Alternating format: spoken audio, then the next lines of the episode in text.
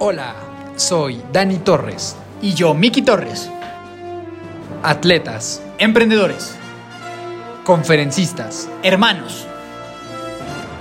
Creamos este espacio con la finalidad de aportarte conocimiento, valor y motivación. A través de las historias de personas extraordinarias y de nuestra perspectiva de vida. Bienvenido, bienvenida. Los hermanos de fuerza están aquí.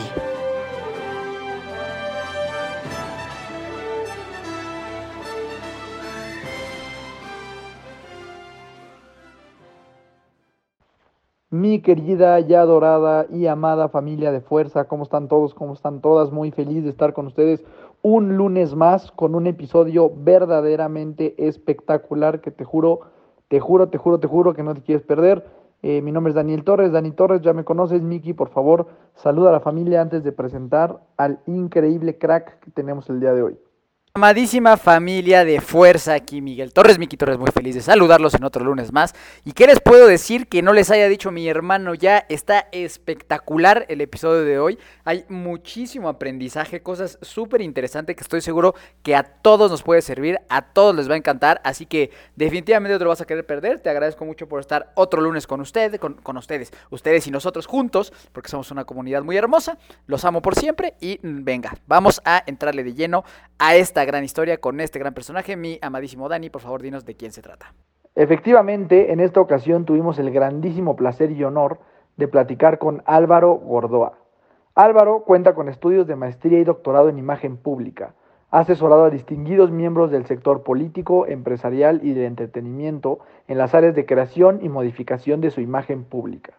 Álvaro es el rector del Colegio de Imagen Pública, primera facultad de su categoría en el mundo, es un reconocido conferencista, capacitador y cuenta con colaboraciones en prensa, radio y televisión, en donde ejerce su liderazgo de opinión.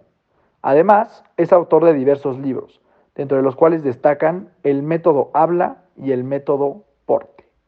En el episodio del día de hoy hablamos principalmente de qué es la imagen pública y la relevancia que tiene en nuestra vida diaria, el impacto de las redes sociales y cómo utilizarlas a tu favor, de marcas de lujo y autoestima.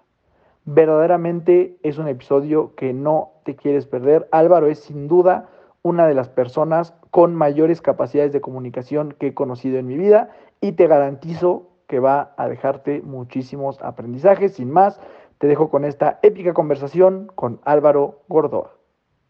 Álvaro Gordoa, mi estimado Álvaro, ¿cómo estás? Bienvenido a Hermanos de Fuerza, tu casa. ¿Cómo estás el día de hoy? Feliz, Dani, de estar aquí con ustedes, Miki. Saludos y un honor estar en Hermanos de Fuerza. Increíble, mi, mi estimado Álvaro. Estamos muy emocionados de tenerte por acá en el programa. Y para que la gente te vaya empezando a conocer y conocer tu óptica en algunos temas, te voy a hacer las famosísimas preguntas de fuerza. Algunas son más profundas que otras, pero ¿estás listo? Vamos a ver qué, con, qué, con qué tanta fuerza vienen las mismas. venga, venga. La primera, ¿cuál es el mejor consejo que te han dado o que has escuchado? Al buen profesional se le reconoce por sus resultados y no por lo que dice. Me lo dijo mi padre desde pequeño, ahora es mi jefe en todos los sentidos de la palabra y lo repito a cada rato. Al buen profesional se le reconoce por sus resultados, no por lo que dice. Está buenísimo. Y ahora vámonos a lo contrario, el peor que has escuchado o que te han dado. Híjole, si tuviéramos un centavo por cada mal consejo que recibimos, este, cada vez que me dicen no lo hagas. Claro. Muchísimas veces me han dicho, Álvaro, no lo hagas. Álvaro, qué necesidad. Álvaro, te vas a meter en problemas. Álvaro, vas a perder el dinero. Álvaro, eh, no lo hagas. Si yo hubiera seguido los consejos de tanta gente que me ha dicho no lo hagas, eh, no estaría gozando de muchas cosas que me trajo lo bueno por haberlo hecho. Buenísimo. Siguiente, dinos algo que pocas personas sepan sobre ti, algún dato curioso.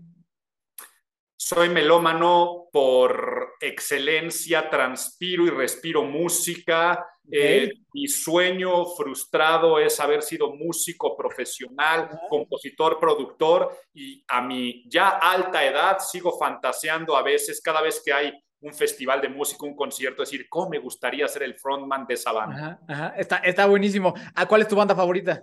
Híjole, decir eso en un planeta donde existieron los Beatles es un poco injusto para el resto, pero es que te digo, me encanta lo actual, lo viejo, entre géneros. Eh, una banda que me marcó mucho en mi adolescencia es una californiana que se llamó Sublime y me encanta, pero igual soy muy fan de los Peppers, eh, de Pearl Jam, pero igual de a veces digo actuales y me doy cuenta que suena muy ruco al decir actuales, que te, iba a mencionar a los Strokes o te iba a mencionar a los Killers, que para ustedes, no, hombre, esos son de otras generaciones. Entonces, me encantan muchas y es una pregunta bien difícil, pero a nivel artista, yo creo que Prince es mi artista favorito. Buenísimo. ¿Hay algún género de música que no disfrutes?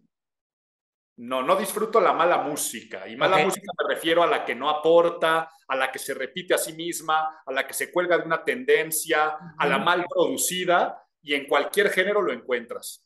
Buenísimo, qué gran respuesta. Siguiente, si tuvieras un superpoder así tipo los Vengadores, la Liga de la Justicia, ¿cuál cogerías y por qué? Detener el tiempo eh, en momentos estáticos.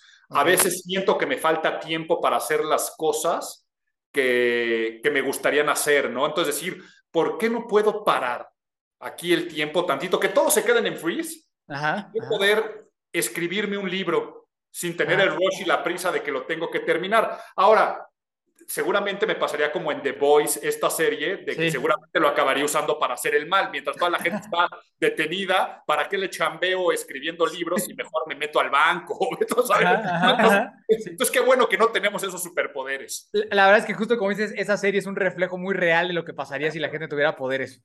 Sí, sale la condición humana y vaya, me gustaría pensar que los usaría con la total ética pero ya en el momento que me dijeran, Álvaro, puedes detener el tiempo y la otra persona está friseada enfrente de ti, hasta se me pasan por la cabeza muchas personas que me darían ganas de pegarles un fuerte bofetón, aunque yo no soy una persona violenta. Sí, 100%, totalmente de acuerdo contigo, Álvaro. ¿Tienes mascotas?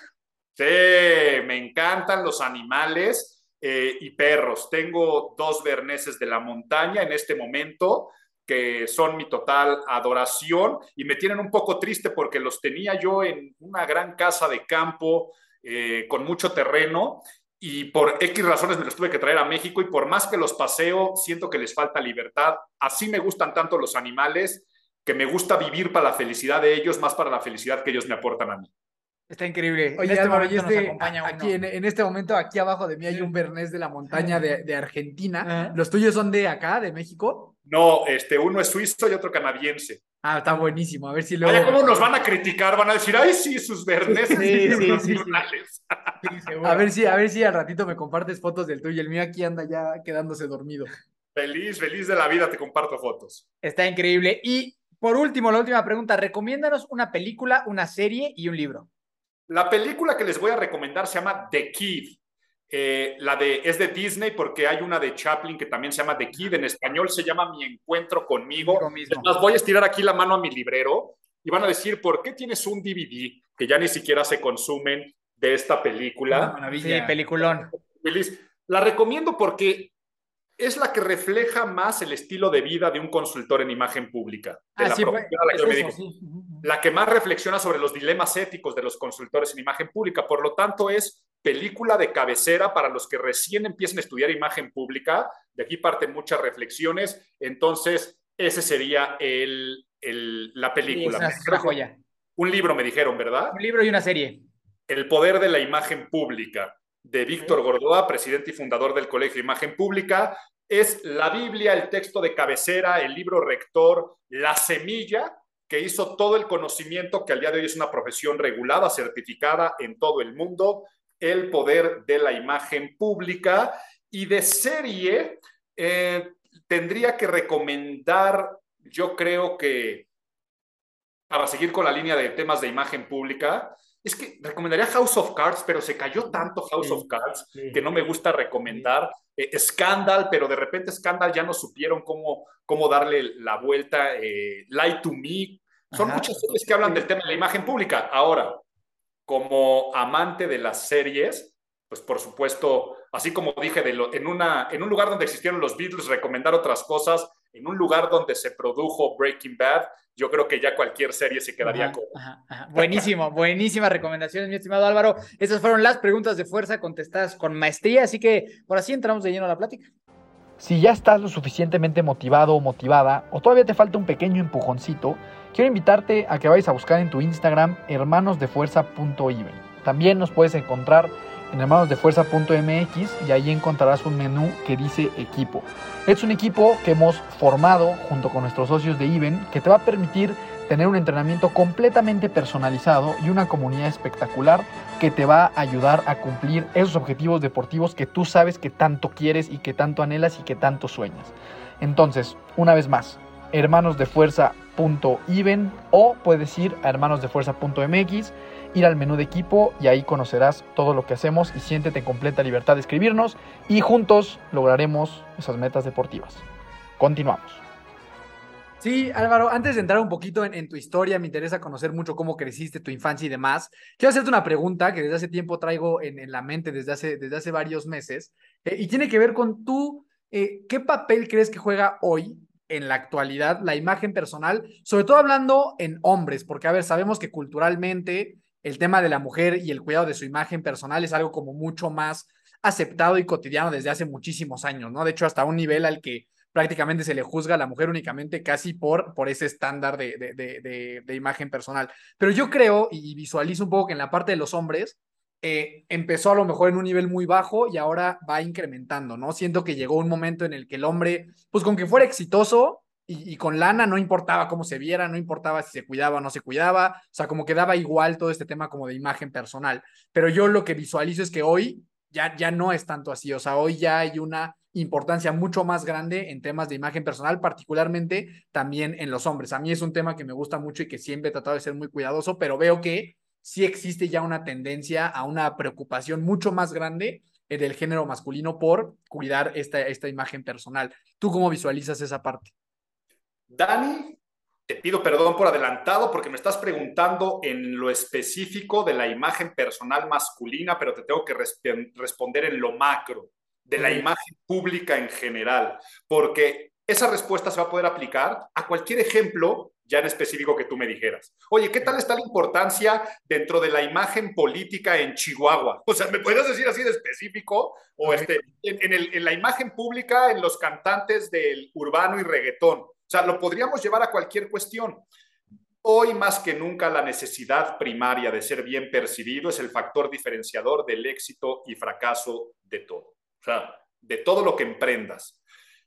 Dos personas que van por un puesto de trabajo, mismo currículum, quiere decir mismo fondo, misma experiencia laboral en empresas similares, eh, mismos rangos de sueldo a los que aspiran, van a esa entrevista de trabajo, ¿a quién acaban contratando? Al que es el mejor, pero ¿cómo saca la decisión el de recursos humanos que contrata? Pues al que le generó la percepción que era el mejor. En fondo los dos eran. Estamos en un mundo globalizado, totalmente competido, de información directa, de las redes sociales que se han convertido tanto en las plazas de linchamiento del siglo XXI, pero también en que si no estás a un clic prácticamente no existes, en el comparativo entre todo. Hoy vivimos en el mundo de la imagen más que nunca. Por lo tanto, de acuerdo a cómo seas percibido, va a ser la manera como van a reaccionar ante ti. Imagen personal masculina pues sin duda siempre ha existido una influencia de cómo nos perciben a través de nuestra imagen física, para poner un ejemplo, de nuestro personal branding, en cuando es ya toda la percepción que generamos como individuos. Por lo tanto, seas hombre o seas mujer, tenemos objetivos en la vida. Puede ser desde el más romántico como ligarte a alguien, o puede ser el más ejecutivo como vender un producto o servicio que ofreces. Siempre alguien va a decir, te acepto, me gustas, te quiero, te compro, te contrato, salgo contigo o no. Entonces, por eso es el gran, el gran valor agregado que damos los consultores en imagen pública. Ok, y tú Álvaro, ¿consideras esto que tiene también como una parte relativamente peligrosa? Ahorita mencionabas el tema de las redes sociales y un poquito este tema, pues justo de la, de la percepción que tengan los demás de ti. ¿Cómo, cómo puedes eh, estar en ese balance en el que, a ver, cuido mi imagen personal porque quiero alcanzar estos objetivos, quiero ser esto, quiero ser visualizado de esta manera porque me hace sentir cómodo también, pero ¿cómo, cómo no cruzar esa línea a la obsesión de, de prácticamente solo existir por él eh, el, el, la aprobación de gente externa? Híjole, interesantísima pregunta y me lleva dos aristas para responder. La primera es, Álvaro, ¿no es un riesgo? Yo te digo sí hoy más que nunca también nuestra imagen pública está en total vulnerabilidad. Yo de siete años para acá se aceleró el número de clientes de manejo de crisis que tengo. Y antes tal vez nada más manejaba crisis para el político o el artista porque la revista publicó no sé qué. Hoy manejo crisis para personas de diferentes sectores que se viralizó un audio, que las redes sociales están diciendo esto o el otro. Y si ya, si hablo también de artistas, deportistas y clientes del sector público, no exagero, pero todas las semanas manejo al menos dos casos de manejo de crisis de qué tienes que salir a declarar. Sí, estamos muy vulnerables. Hoy nuestra reputación está a un clic. Hoy decía de la plaza del linchamiento del siglo XXI. Hoy la cultura de la cancelación está más arriba que nunca. Cosas que tú declaraste hace 20 años hoy pueden perseguirte sin saber que cambiaron contextos y que afortunadamente hemos evolucionado como sociedad, pero la gente juzga en presente lo del pasado y qué bueno, no estoy diciendo que esté mal, entonces, sí es peligroso porque hoy más que nunca estamos con pincitas, de acuerdo a la percepción, a lo que se dice, y por eso es que también estamos en la época del exceso de los filtros, de las ansiedades en torno a los likes, que a la creación de contenidos, porque pareciera que de acuerdo a una palomita azul al lado de tu nombre o al número de followers o likes o reproducciones, es la validación que vas a tener como ser humano. Sí, estamos en una época de mucho riesgo. Por eso la segunda arista de la pregunta. La imagen pública tiene el requisito indispensable de valorar y respetar absolutamente la esencia. Poner primero el ser y después el parecer. Además de poner el parecer en función del ser. O sea, tú eres. Ahora, no basta con ser, hay que ser y parecer. Nos guste o no nos guste, no basta con que tu producto sea bueno. Tiene que parecer bueno y despertar las emociones coherentes en la audiencia que lo va a comprar. No basta con que tú seas él o la mejor cantante, este, ejecutivo, ejecutiva de un área, candidato, candidata. Porque si tú nada más eres pero no pareces, en estas épocas Fondo sin forma no comunica, no vende. Ahora, si tú nada más pareces pero no eres, que ese es otro riesgo, engañas y caes en frivolidades y pones en nada más fachadas. Y tú puedes proyectar una imagen de felicidad y éxito y subirla a tus redes sociales, pero en fondo haber gran ansiedad, preocupación. Eh, detrás de tantas fotos de parejas felices, atrás seguramente hay este, maltratos, infidelidades, tristezas, enojos, pero es lógico que la pareja nada más pone la percepción de la familia feliz y hacemos lo mismo. Yo en mis redes, claro que nada más pongo la faceta que más me gusta, la de eh, cuando estoy dando una conferencia y está llena la conferencia. Si en una conferencia fueron tres personas, no la voy a subir a mis redes, pero así es la vida de éxitos y fracasos. Entonces, hay que cuidar muchísimo el ser en estas épocas. E, entonces, mi estimado Álvaro, por también lo, me imagino que este tema de trabajar en tu imagen pública, bueno, no me imagino, estoy casi seguro, tiene que ir a fuerza acompañado de un trabajo emocional fuerte, ¿no? O sea, en el cual empatamos las dos. Mira, eh, decían hace un rato, ¿no? Datos curiosos que la gente no sepa de ti, y hablé de la música, pero también te puedo decir que soy terapeuta cognitivo-conductual. O sea, quien estudia imagen pública y quien se dedica a la imagen pública, trae estudios de psicología. Si bien somos psicólogos, eh, nada más por estudiar una licenciatura o una maestría en imagen pública, los planes de estudio tienen una gran carga y espina dorsal de psicología de la personalidad, pero también de psicología social, como también de liderazgo, coaching y acompañamiento de las personas, porque cada vez que te llega un cliente, lo primero que tienes que hacer es un reconocimiento de esencia para ayudarla, respetarla, no violar esas esencias que no las puedes cambiar y luego potenciarlas.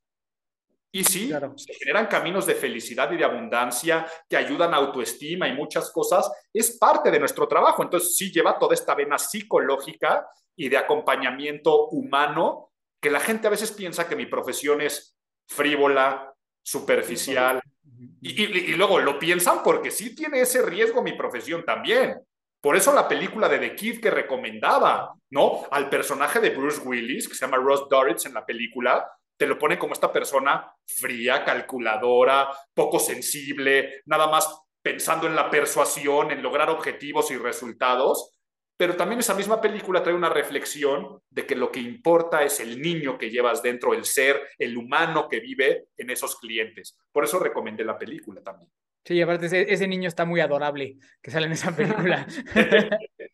Sí, sí, pero y justo eso que decías y ahora que, que, que mencionabas el tema del, del, manejo de crisis, me imagino que para tus clientes hasta cierto punto te has de volver ahí un terapeuta de contención cuando están en estos momentos de crisis, ¿no? Sí, eh, no, no, puedo mencionar nombres y además son, son personas de muy alto perfil, pero vaya, para no ser el cuento muy largo.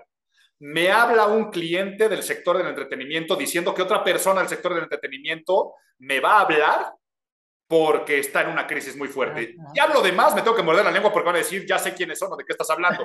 Pero ¿qué me dijo, este, qué me dijo esta persona? Además, ya le dije que tú me ayudaste a mí con mi crisis, pero que de lo que más me ayudó fue también todo el acompañamiento emocional que me diste en esos momentos, de que me calmara, de que todo iba a estar muy bien y tus palabras me dieron mucha luz, no solamente en el tema de la imagen pública, sino también a nivel personal me ayudaste mucho. Y esto fue esta semana, o sea, fue un comentario que me hicieron el día eh, lunes. Está buenísimo. Está súper interesante este tema. A mí la verdad es que, me encanta. Y aquí te quería preguntar, Álvaro, eh, ¿cómo yo mido si estoy haciendo bien el tema de la imagen pública? O sea, ¿cómo es un tema de percepción? Eh, porque es que es como una combinación extraña entre cómo yo me siento, pero también cómo me perciben. Entonces, ¿cómo yo puedo medir si estoy haciendo una buena chamba en mi imagen pública o la neta la estoy medio cajeteando? Mira, eh, si la imagen pública es una ciencia social, es porque lleva una metodología que la analiza y puede ser medible. Si bien no es una ciencia exacta, porque mucha gente luego pone en redes, oh, ustedes diciendo que es ciencia, eso no es una ciencia, porque es, es, gente con el cerebro cerrado que se les olvida con cultura general que hay ciencias exactas y ciencias sociales. Okay. Sí, la nuestra es una ciencia social, no una ciencia exacta, pero es un fenómeno, el de la percepción, que puede ser estudiado y que puede ser medido.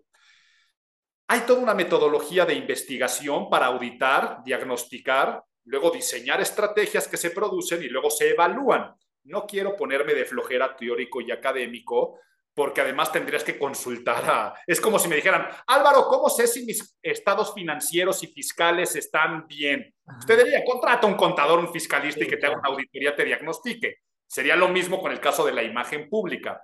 Pero se los voy a decir así como todos nosotros los que nos están escuchando, viendo, ¿cómo puedes saber si tienes una buena imagen? Exacto. La imagen pública es relativa a tres factores. No hay bueno ni malo, sino lo coherente. Lo que debe ser, de acuerdo a la relatividad de estos tres factores, primero tu esencia. ¿Quién eres tú en esencia? No es lo mismo ser abogada corporativa, directora de un banco, de la firma o del de departamento legal de un banco que ser cantante de una banda de punk. Entonces, ¿quién eres en esencia? Segundo punto, ¿cuáles son tus objetivos? Ah, bueno, que yo haga una buena labor como representante de este banco porque represento la imagen de un banco y que el negocio del banco sea negocio y que el área legal funcione. O mi negocio es ser famoso, vender discos o streamear discos y llenar conciertos y hacer dentro del movimiento punk este negocio. Y tercero, ¿qué necesitan tus audiencias? ¿Qué necesita alguien que tiene relaciones legales con un banco y qué necesita alguien que asiste a un concierto punk? Entonces, eso llévala a tu situación el día de hoy. ¿Quién eres tú en esencia y en los diferentes roles que juegues esencia? Segundo, ¿cuál es el objetivo en ese momento? Y tercero, ¿qué necesidades tiene tu audiencia?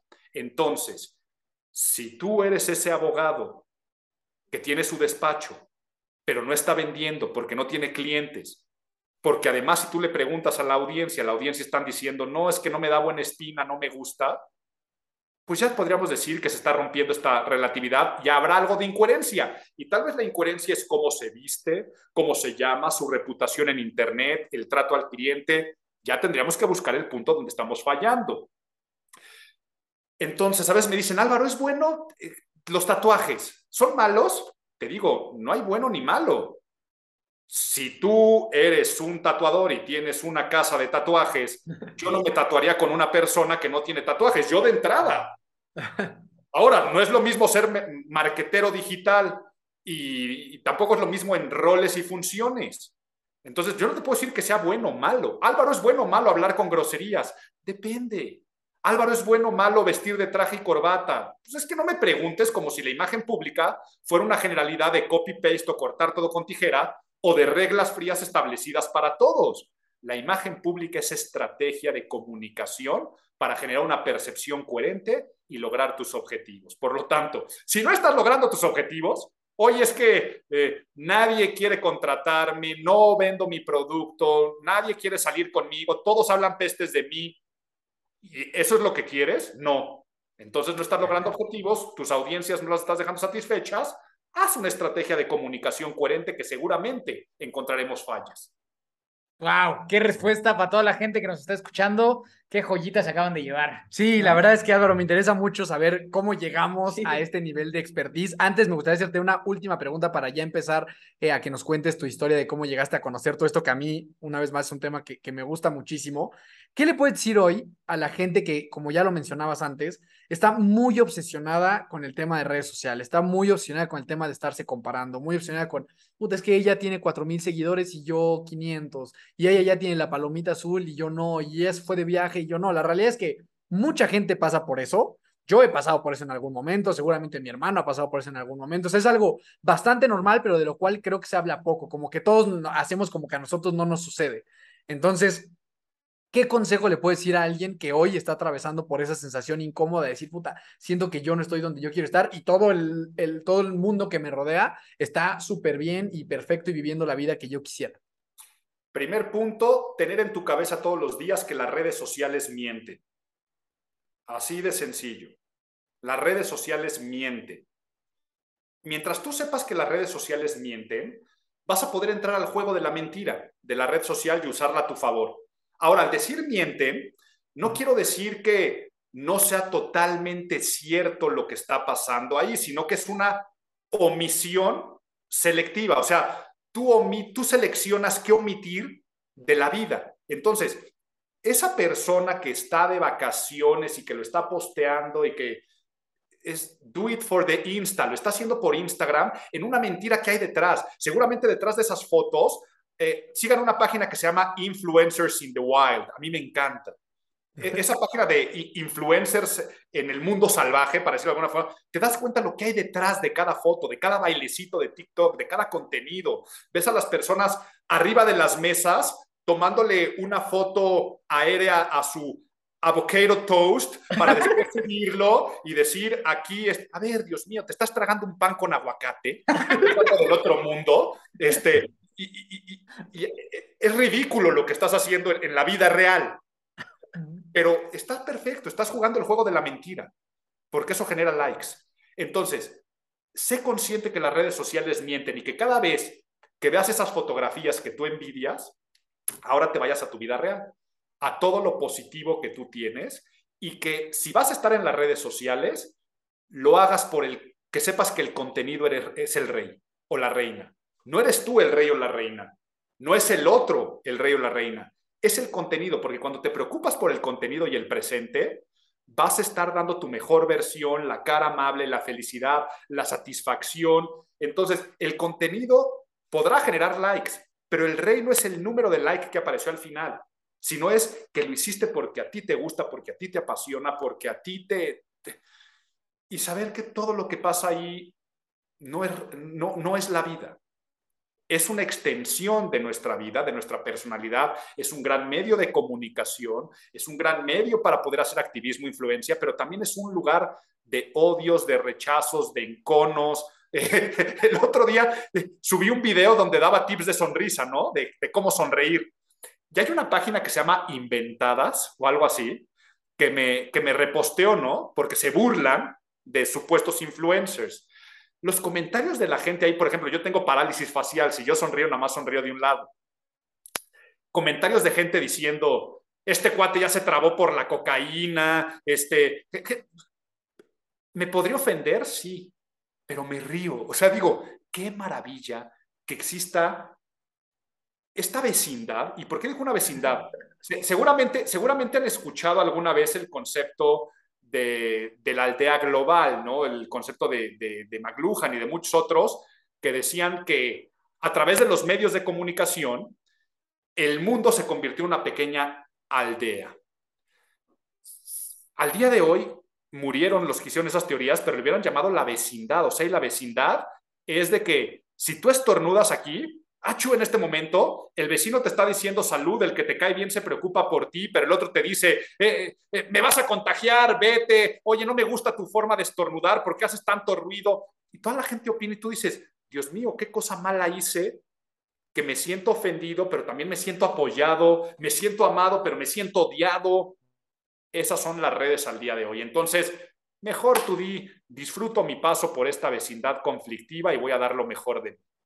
Está, eh, está, buenísimo, Álvaro. Sí, al final yo creo que las redes sociales terminan siendo parcialmente ciertas, ¿no? Eh, o sea, esa puede ser como una, una, una buena conclusión. Entonces, ahora sí, Álvaro, cuéntanos cómo llegamos a este punto. ¿Cómo eras de chavito? ¿Cómo fuiste creciendo? Cuéntanos un poquito tu historia de vida.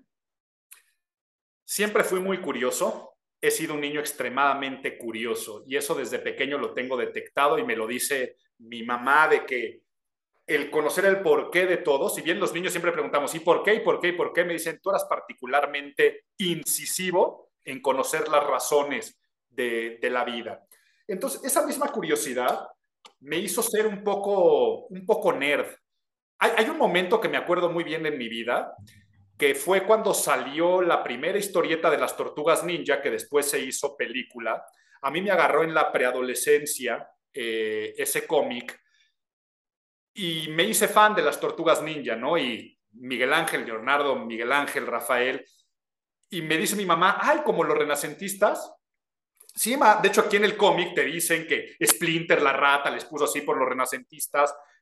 ¿Qué es el renacimiento? ¿No? Entonces me empieza a contar cosas mi mamá, que si bien lo íbamos a ver más arriba en la escuela, tuve mi primer contacto con una enciclopedia prehistoria para la gran mayoría de los que están escuchando este podcast, unos libritos que buscabas en orden alfabético y mamá se fue a la letra R y me dijo, ahí puedes leer lo que es el renacimiento.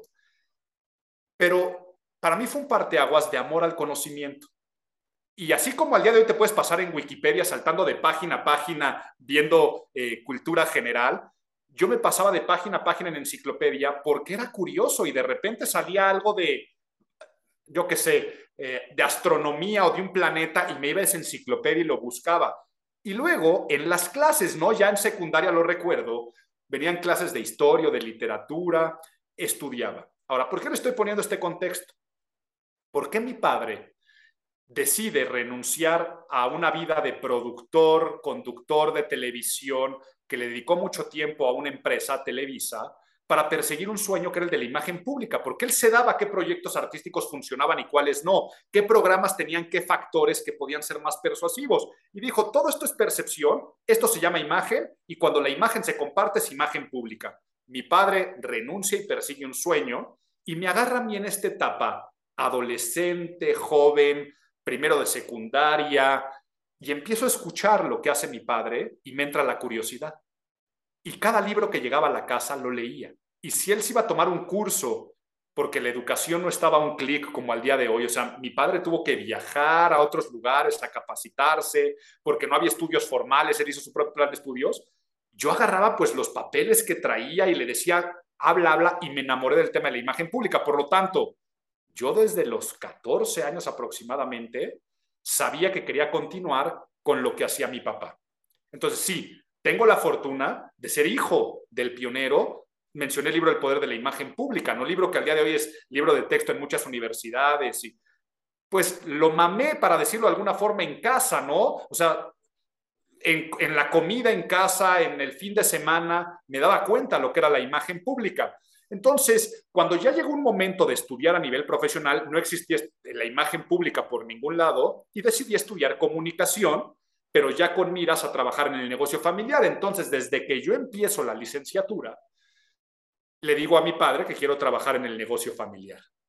Y le digo, quiero ya empezar medio tiempo y los veranos contigo.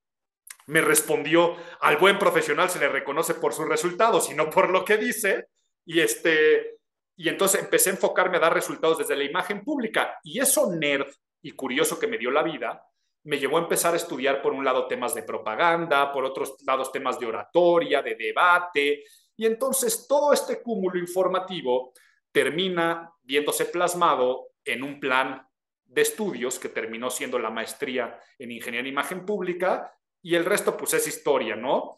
Eh, de la maestría a la licenciatura, los diplomados, pero crece el área de consultoría, crece el área de capacitación y entonces empiezo a aportar a ese negocio familiar mucho conocimiento también y afortunadamente al día de hoy, pues ya el Colegio de Imagen Pública tiene 23 años y yo por eso tengo una trayectoria de amante de la imagen pública dedicándome. Me dicen, Álvaro, pues ¿qué? ¿Empezaste muy joven? Les digo, pues sí, empecé en paralelo con mi universidad. Es un poco al punto de cómo llegar al punto que estoy hoy.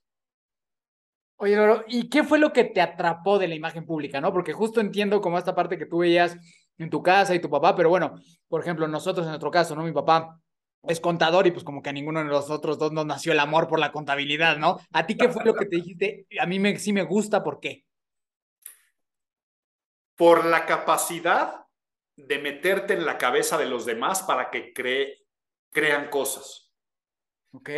Eh, me faltaba tal vez la ética profesional porque en esta vida más adolescente, yo decía es que con este conocimiento me estoy saliendo con la mía.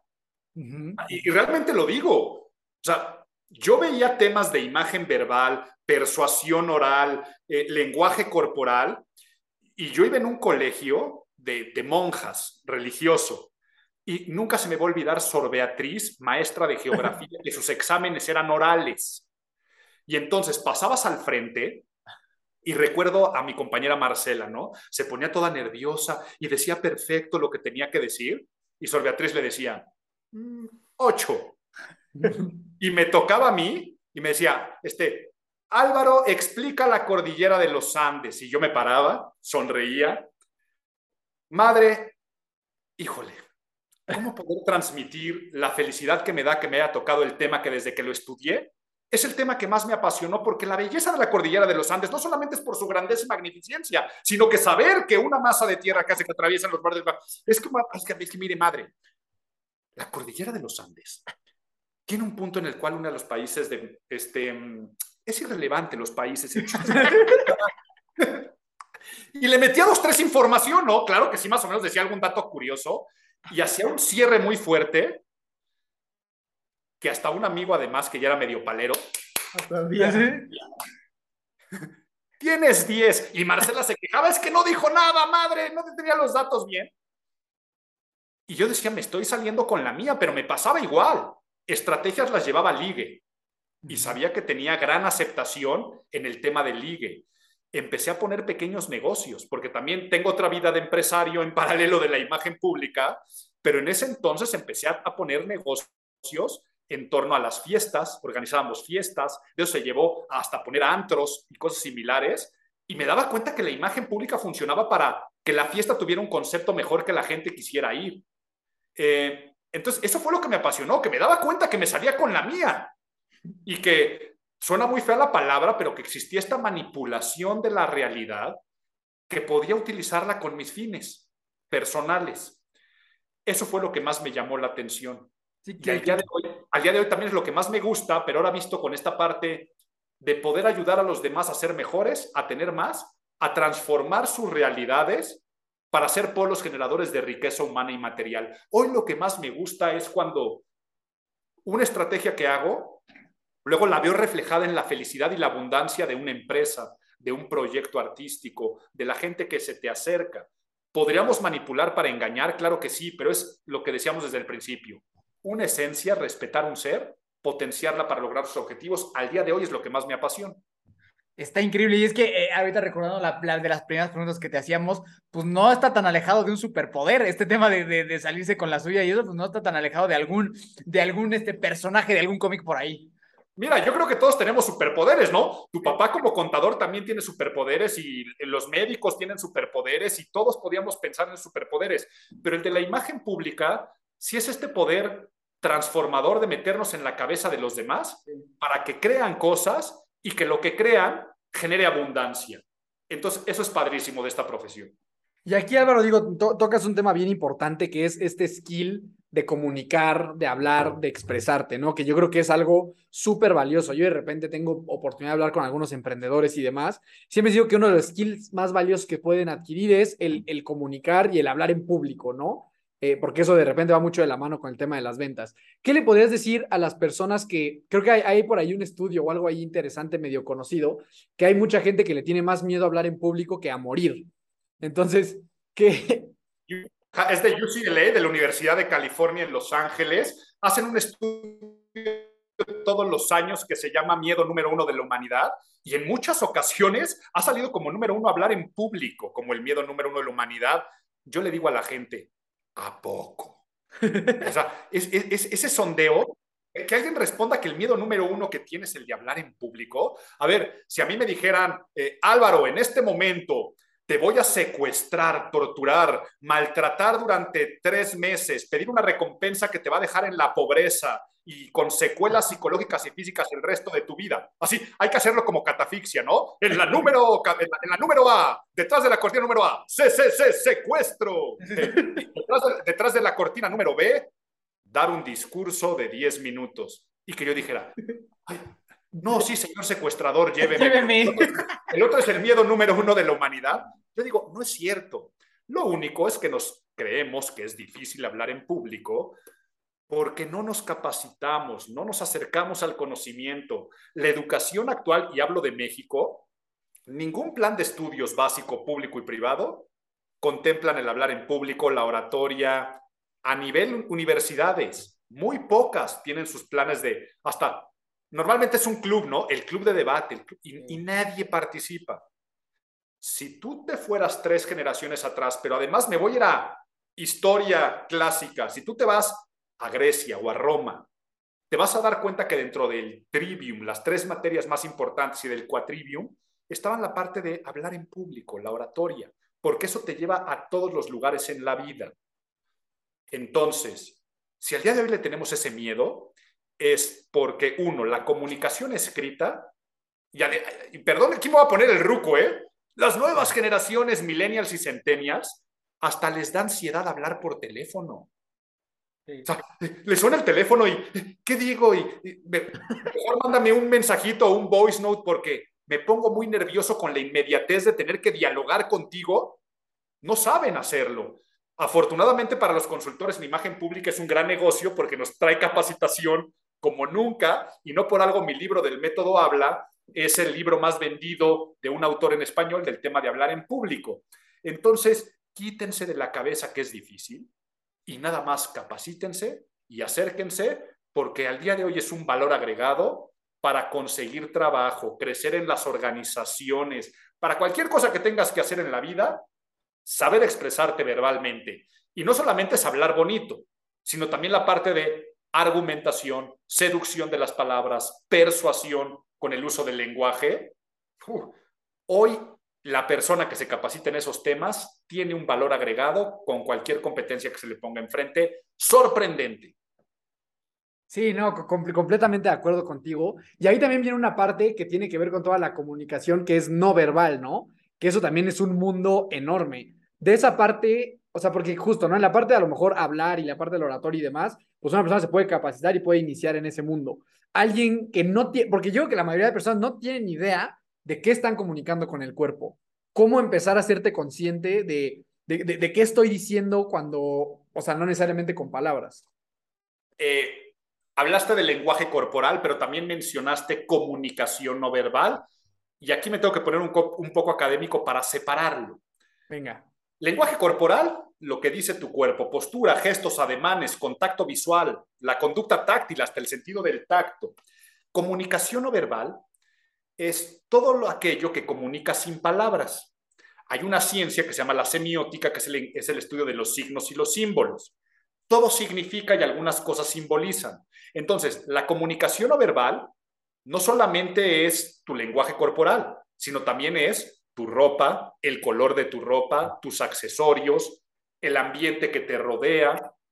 Entonces, desde la psicología del color, pasando hasta por teoría lumínica de iluminación en un ambiente, todo eso es, esto es comunicación no verbal. Los seres humanos somos muy poco conscientes de lo que comunica todo lo no verbal que nos rodea. Dentro de eso también mi lenguaje corporal pero quiero que sepan que hasta un 93% de la eficiencia de tu comunicación recae en lo no verbal, ¿ok?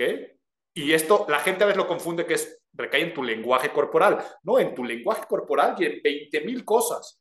O sea, a la gente le importa más cómo luce el emisor, cómo está vestido, el tipo de palabras que utilizó, eh, el medio que utilizó, si me lo dijo por escrito o hablado, porque eso es para lenguaje. Le importa más el cómo me dicen las cosas y cómo luce el emisor que lo que me están diciendo. Comprobado y confirmado. Entonces hay que hacer conciencia de que vivimos en un mundo de signos y significados, de percepciones que se generan con comunicación no verbal y que el más mínimo detalle comunica. Entonces, aquí el consejo es, no te pares enfrente de un espejo y digas cómo me veo. Si vas a hacer un producto y le un diseño gráfico, no vayas a decir, se ve bonita o fea la etiqueta. Entonces, aquí lo importante es no ponerte enfrente de un espejo y decir cómo me veo, sino qué mensajes estoy enviando. Si es un producto y ves la etiqueta, no es decir, se ve bonito, se ve feo, quedó bonito el diseño, está la moda, no está la moda, sino qué mensajes está mandando a través de la importancia de la comunicación no verbal. Ok, buenísimo, Álvaro. Yo te, tengo que, yo te quiero hacer una pregunta muy, muy específica. ¿Cuál es tu óptica alrededor de las marcas, marcas de lujo particularmente y particularmente traer en todo el pecho un, logotipo eh, y sobre todo de, la, de las personas que creen que su valor como ser humano está en traer estos logos gigantescos y entre más se vean, mejor, ¿no? Esto no quiere decir, insisto, que esté bien o mal, solo quiero conocer tu óptica al respecto. Te doy primero mi óptica profesional como amante de la imagen pública y estudioso del tema es un fenómeno social interesantísimo. No por algo es la industria que más ha crecido en los últimos 10 años y no por algo también es que son los productos que más ganancia dejan. Les voy a poner aquí una estadística real. Una bolsa, por ejemplo, de Louis Vuitton, Chanel, Dior, Hermès, el promedio de producción de costos son 30 dólares. Les cuesta 30 dólares hacerlo. Wow. El ticket promedio de venta, promedio, ¿eh? porque unas valen más que esto, es de 3 mil dólares. Qué locura. Vean, por favor, la ganancia y la utilidad de algo que te cuesta 30 dólares, que existan personas dispuestas a pagar 3 mil dólares. ¿En qué cabeza cabe? En ninguna. ¿En qué corazón? Uy, en corazones cabe pagar eso. Por lo tanto, a nivel de imagen pública, hablábamos hace un rato de semiótica y hablaba de signos y símbolos. La marca de lujo, el valor que tiene es el valor simbólico, lo que representa. La gente no está comprando una bolsa, la gente o no está comprando unos tenis, la gente está comprando estatus, lujo, pertenencia, envidia. En una época que ya hablábamos, que estamos en la época de el compartir por la aceptación social, el ganar likes, las marcas de lujo están generando likes de la vida real, para decirlo. En el momento en el cual te puedes poner unos tenis blancos para ir a un lugar súper exclusivo, que normalmente en otras épocas no ibas de tenis. Ahora vas de tenis porque la gente dice, ah, es que son de Valentino y tienen estos piquitos. Ah, es que son unos Yeezy y valen tanto. Entonces, es la nueva joyería que siempre ha existido. Es la nueva piedra preciosa. Lo único y la total diferencia es que el diamante siempre fue valioso por su escasez, por su corte, y aquí no. Aquí es una producción en masa, como cualquier otra t-shirt o tenis se pueden hacer, pero es el valor del emblema. Entonces, desde el punto de vista de la imagen pública, me enamora porque finalmente es lo que yo hago. Yo dejo de que la gente deje de votar por un hombre, una mujer o una persona y empieza a votar por un concepto simbólico que algo que va a representar un mejor futuro. Yo dejo que la gente deje de comprar cualquier producto o asistir a un restaurante para poner algún cliente mío y empieza a comprar lo que hay detrás. Y es la imagen, es la percepción, este, este valor connotativo que tienen las cosas. Entonces, ese es mi punto de vista desde la consultoría en imagen pública. Ahora, desde mi punto de vista como consumidor, como usuario, como ser humano, este... Ese, ese me interesa muchísimo también. Me río. aparte, creo que me río porque ya pagué cierto derecho de piso como profesional de la imagen pública y por cierto grado de conocimiento que he dado a mi trabajo. Yo no sé si hoy estuviera empezando a trabajar O sea, si hoy fuera Álvaro Gordoa, tuviera 22 años, estuviera egresando de una licenciatura en imagen pública, yo no sé si diría lo que estoy diciendo ahorita. Yo les enseño mi celular, o sea, mi celular es risible, o sea, este, este no, no sé qué modelo sea, y a veces me dicen, ay Álvaro, es que tú podrías traer el nuevo iPhone de, no sé si, digo, sí podría, pero no lo necesito, no, no, lo necesito para nada. Eh, Álvaro, es que tú, ¿por qué no usas ropa de marca? Tú podrías traer, sí podría, pero no lo necesito porque no necesito el valor simbólico, no necesito el estatus, la pertenencia, pero vaya, podemos hablar dentro de la cultura del reggaetón urbana. Tienen sus propios símbolos. Dentro de la cultura del narco, ¿no? Las buchonas y todas estas corrientes que hay, tienen sus propios símbolos. Y así pasa en todas las sociedades. Lo único es que al día de hoy, en el mundo, tanto occidental como oriental, en un mundo muy globalizado, estamos compartiendo el valor simbólico de que un emblema, por ser caro, es bueno y te da cierto estatus. Y quien ha hecho grande a las marcas de lujo no es la gente que tiene el poder adquisitivo, es la gente que se endeuda. Es la gente, tú, tú, y tú lo puedes ver en cualquier fila de boutique exclusiva quien lo porta no es el que tiene. O sea, tú no ves a Elon Musk, a Mark Zuckerberg, este, eh, aquí en México tú no ves a Carlos Slim o a María, María Asunción Aramburuzabala con los emblemotas en el pecho. No, porque quien lo hace es quien quiere aspirar a tener esos, esas riquezas y a tener cierto estatus y pertenencia de envidia, de diferenciarse socialmente con escalones que dicen, con esto yo sé que subo un escalón y el resto está abajo de mí. Y eso consigue que alguien quiera salir con alguien porque tiene cierta bolsa o cierta marca. ¿Es triste? No lo sé. ¿Es un fenómeno actual? Sin duda.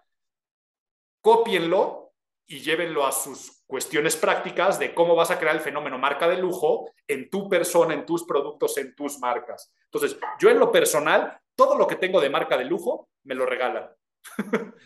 Eso. Qué buena respuesta. Sí, sí, sí, justo. Y te preguntaba esto, Álvaro, porque yo también he visto eso, o sea, como afortunadamente por el podcast también nos hemos rodeado de gente, la verdad, súper picuda en las cosas que hace. Y te das cuenta de eso, como de que la gente que ya está en cierto lugar no tiene una necesidad tan grande de que el resto del mundo vea un logotipo, un icono y todo esto, ¿no? Y eso a mí, la verdad, se me hace como súper admirable.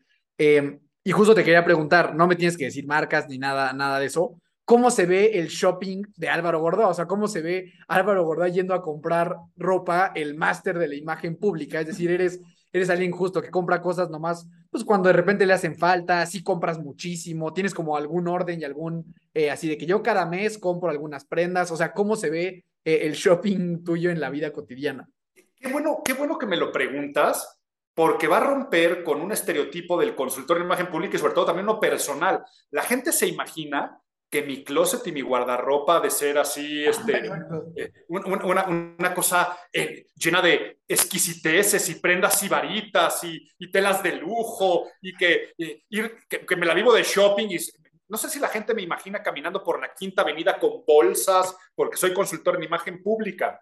Lo digo en mi libro El método Porte yo le doy el verdadero poder a las prendas y optimizarlas como un recurso para lograr mis objetivos. Tengo un guardarropa básico y dentro de lo básico, súper básico. De hecho, yo sigo una corriente que, en un paper académico la, bauticé como, como smart dressing, em, que es lo que hizo, por ejemplo, Barack Obama. Barack Obama, cuando fue presidente, una vez lo criticaron por ponerse un traje de un color más clarito. Y él a partir de ese día, fueron los primeros días de su administración, dijo, soy presidente de los Estados Unidos, no me tengo que andar preocupando en qué ponerme todos los días y qué va a decir la prensa si me puse una cosa u otra. A partir de hoy, traje navy, camisa blanca, cuando sea la corbata es esta corbata y de ahí no me sacas. Es lo que hacía Steve Jobs, es lo que hace al día de hoy Mark Zuckerberg. La misma prenda todos los días. Yo si bien no es la misma prenda todos los días, sí me vas a ver que repito mucho, soy muy recurrente, Busco calidad porque la calidad es duración y busco el cuidado de las prendas.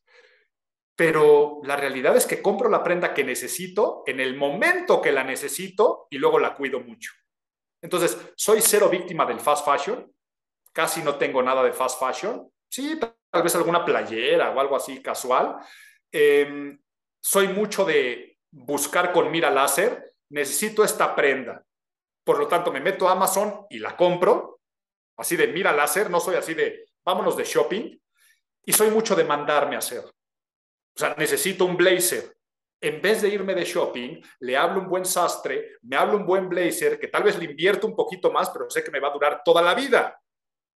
Y que ese que me va a durar toda la vida, en algún momento que diga, pues ya este, la realidad no era toda la vida, ya se ve un poquito más fregado, con mira láser compro ese mismo. Entonces soy bastante aburrido en ese sentido. Pero lo digo en mi libro El método Porte, porque así es lo que tendríamos que hacer la gran mayoría de las personas y me encantaría poder crear toda la corriente fuerte de psicología de la ropa, no solamente para lo que lo utilizamos, ¿no? Cómo se nos percibe y cómo comunica, sino toda esta corriente de aceptación de las prendas, de darle un valor diferente, de, por ejemplo, eso de, es que ya este vestido ya me lo dieron, ya me lo vieron, ¿cómo me voy a ir a otra boda con el mismo vestido? Me encantaría romper con esa cultura, o sea, me encantaría poder generar un poco más de conciencia de que repetir prende es algo admirable y no algo que se tendría que criticar. Qué, qué, qué, qué bueno concepto. Y ahora ya para ir terminando, una pregunta que a lo mejor no tiene nada que ver con lo que has platicado, pero de deportes, ¿cuáles disfrutas? El golf. Okay. Eh, es de mis grandes hobbies porque me distrae, pero me hacen mejor persona. Soy un convencido de que el golf es un reflejo de la vida, te hace practicar la paciencia, tolerancia, resiliencia, es el único deporte donde eres tu propio árbitro, la honestidad, además eh, el poder estar en contacto con la naturaleza, eh, es, son muchas cuestiones de, el golf es más probable que le vayas a pegar mal que bien. Por lo tanto, el, y este es superarte a ti mismo. Entonces, me encanta el golf, estoy clavadísimo a nivel deporte. Y me encanta el fútbol y fui muy futbolero. Fui, hablo en pasado, porque al día de hoy, híjole, a menos que sea la Champions o que sea algo así, yo creo que me tendrían que poner, este, encañonarme con una pistola para ver un partido de fútbol mexicano al día de hoy. o sea, yo, yo, creo que tendría que ser así una cuestión de vida o muerte, o lo ves o te mato. Porque si no, difícilmente me voy a poner a ver un partido de un fútbol tan mediocre como, como el nuestro o sea, de, de, que justo hablando de la catafixia, ¿no? O la tortura o el partido de fútbol mexicano, ¿no? Totalmente. o hablar en público, que es el miedo número uno de la humanidad, o ver un partido del fútbol mexicano, que es el, es el terror total de la humanidad. Eh, sería, entonces, disfruto eh, un poco el fútbol, pero el golf, o sea, clavadísimo con el golf. Buenísimo. Álvaro. Y ya para, para, para, ir cerrando, la penúltima pregunta que yo te quiero hacer, hemos platicado de temas, la verdad, súper, súper interesantes. Y seguro mucha gente que nos está escuchando, pues está en este tema de puta. Lo estoy haciendo bien, lo estoy haciendo mal, no, no, no tengo idea. ¿Qué, ¿Qué tres tips, cuatro, cinco, los que tú quieras, le puedes decir a alguien que esta es la primera vez en su vida que escucha algo alrededor de la, de la imagen pública, del cuidado personal, por dónde arrancar, porque evidentemente no todos van a poder a lo mejor ya pues pagar una consultoría y todo esto, ¿no? Alguien que está en ceros y es la primera vez en su vida que escucha estos conceptos. Perfecto. El primero, tú acabas de decir, tal vez no todos van a poder pagar una consultoría, pero todos van a poder tener acceso a conocimiento. Necesitan esa curiosidad. Si hoy ya entendieron que imagen es percepción y es este valor agregado, el día de hoy empiece a preocupar mucho por su imagen y sobre todo a capacitarse. Yo, por ejemplo, desde hace 15 años, todos los miércoles subo un video gratuito a YouTube. Imagínense la cantidad de contenido gratis que tú podrías, o sea, en YouTube, eh, Álvaro Gordoa, eh, lentes. ¿Por qué usas lentes? Ok, pero también Álvaro Gordoa, entrevista de trabajo. Álvaro Gordoa, hablar de todo de usted. Álvaro Gordoa, manejo de redes sociales. Entonces, quiere decir que, ok, hay estudios formales y hay consultores, pero al día de hoy estamos en la mejor época para aprender. El chiste es que tengan esa voluntad. Entonces, será lo primero. Estudien temas relacionados con la imagen pública. Segundo punto importantísimo, estrategia de relatividad. Aquí ya lo explicamos. Detecta cuáles son las necesidades de tu audiencia. Detecta esa audiencia qué vacíos emocionales tiene que tú podrías llenar detecta cómo te perciben a ti, cómo perciben a tus, iba a decir la palabra en inglés stakeholders, pero cómo, cómo perciben a toda la gente que te rodea y tienes contacto, Porque una vez que tú hagas ese diagnóstico de percepción externa y necesidades de la audiencia, puedes decir, perfecto, yo con esta esencia, ¿qué estrategia con el conocimiento que tengo porque lo he estudiado puedo hacer para comunicarme mejor y meterme al corazón y al cerebro de esa audiencia? Entonces, primero conocimiento, segundo, estrategia con ese conocimiento. Y tercero, que recuerden que el requisito indispensable es el ser, el respeto absoluto de la esencia. Que sigan esforzándose con voluntad en ser la mejor versión de ellos mismos, que sigan estudiando, que sigan siendo los mejores en sus profesiones y que no se trata nada más de parecer la imagen pública, que hay que dar resultados porque empecé con ese consejo. Al buen profesional se le reconoce por sus resultados y no por lo que anda diciendo. Si tú das resultados, la imagen pública empieza a ser un complemento y un valor agregado. No es la espina dorsal del éxito. El éxito es ser y luego estrategia de parecer. ese concepto me encantó, ese tema de ser y parecer es algo que me voy a llevar, estoy seguro que nunca lo voy a olvidar dentro de muchas otras cosas que platicamos. Y ahora sí, Álvaro, la última pregunta que le hacemos a todos los invitados del programa. Si tú tuvieras la posibilidad, hace rato hablamos de superpoderes, ahora tu superpoder es eh, impregnar el primer pensamiento que tienen todas las personas del mundo al despertar. El día de mañana todos van a despertar pensando esto que tú nos vas a decir. ¿Qué sería? Lo hago todos los días. Yo todas las mañanas cuando me despierto respondo a la pregunta, ¿eres feliz? O sea, me despierto y me programo y digo, ¿soy feliz? Y me obligo a que si la respuesta fue no ese día, ese día voy a hacer acciones para el día siguiente responder que sí. Y este ejercicio me hace que prácticamente todos los días de mi vida me despierte diciendo, Álvaro, ¿eres feliz? Sí. Porque si en algún momento digo, Álvaro, ¿eres feliz? No. ¿Por qué no eres feliz? Ah, pues porque me peleé con fulanito. Pues ese día le pido perdón a fulanito, hago las paces y al día siguiente, Álvaro, ¿eres feliz? Sí. Entonces, el primer pensamiento tendría que ser, pues somos felices y si no lo soy, ¿qué voy a hacer el día de hoy para mañana despertarme diciendo soy feliz? Me encanta.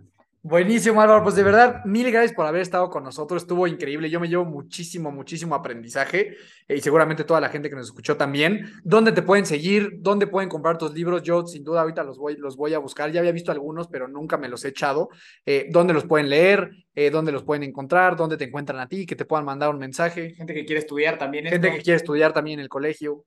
Perfecto. Primero, Dani, Miki, el agradecimiento es mío. Disfruté mucho la charla. Y para todos aquellos que quieran ser consultores en imagen pública, estudiar temas de imagen pública, visiten imagenpublica.mx o pongan en Google imagen pública y es la primera referencia que ahí aparece. Y para seguir conversación conmigo en mis redes sociales, arroba Álvaro Gordoa prácticamente en todas ellas. Y si ponen también mi nombre en los buscadores, pues aparecen todos los libros que tenemos en Amazon, cualquier lugar donde ustedes consuman libros digitales, audiolibros, físicos. Tenemos ahí varios textos. Entonces, imagenpublica.mx es la página que lo redirige a todos lados y ahí seguiremos conversando. Buenísimo. De verdad, muchísimas gracias, Álvaro. A mí me encuentras como Daniel Torres con dos Os en todas las redes sociales, sabías por haber. Álvaro, de verdad, mil, mil gracias. ¿Algo más que quieras decir? Nada, sean muy felices y siempre recuerden que imagen es poder. Buenísimo, pues te mandamos un abrazo, mi estimado Álvaro. Gracias a ti que nos escuchaste en este programa. A mí me encuentras como Miki Torres C y nos buscas, encuentras, escuchas o ves en cualquier plataforma donde existan los podcasts como Hermanos de Fuerza. Nos vemos a la siguiente. Recuerda siempre que nunca te rindas y la buena suerte te encontrará.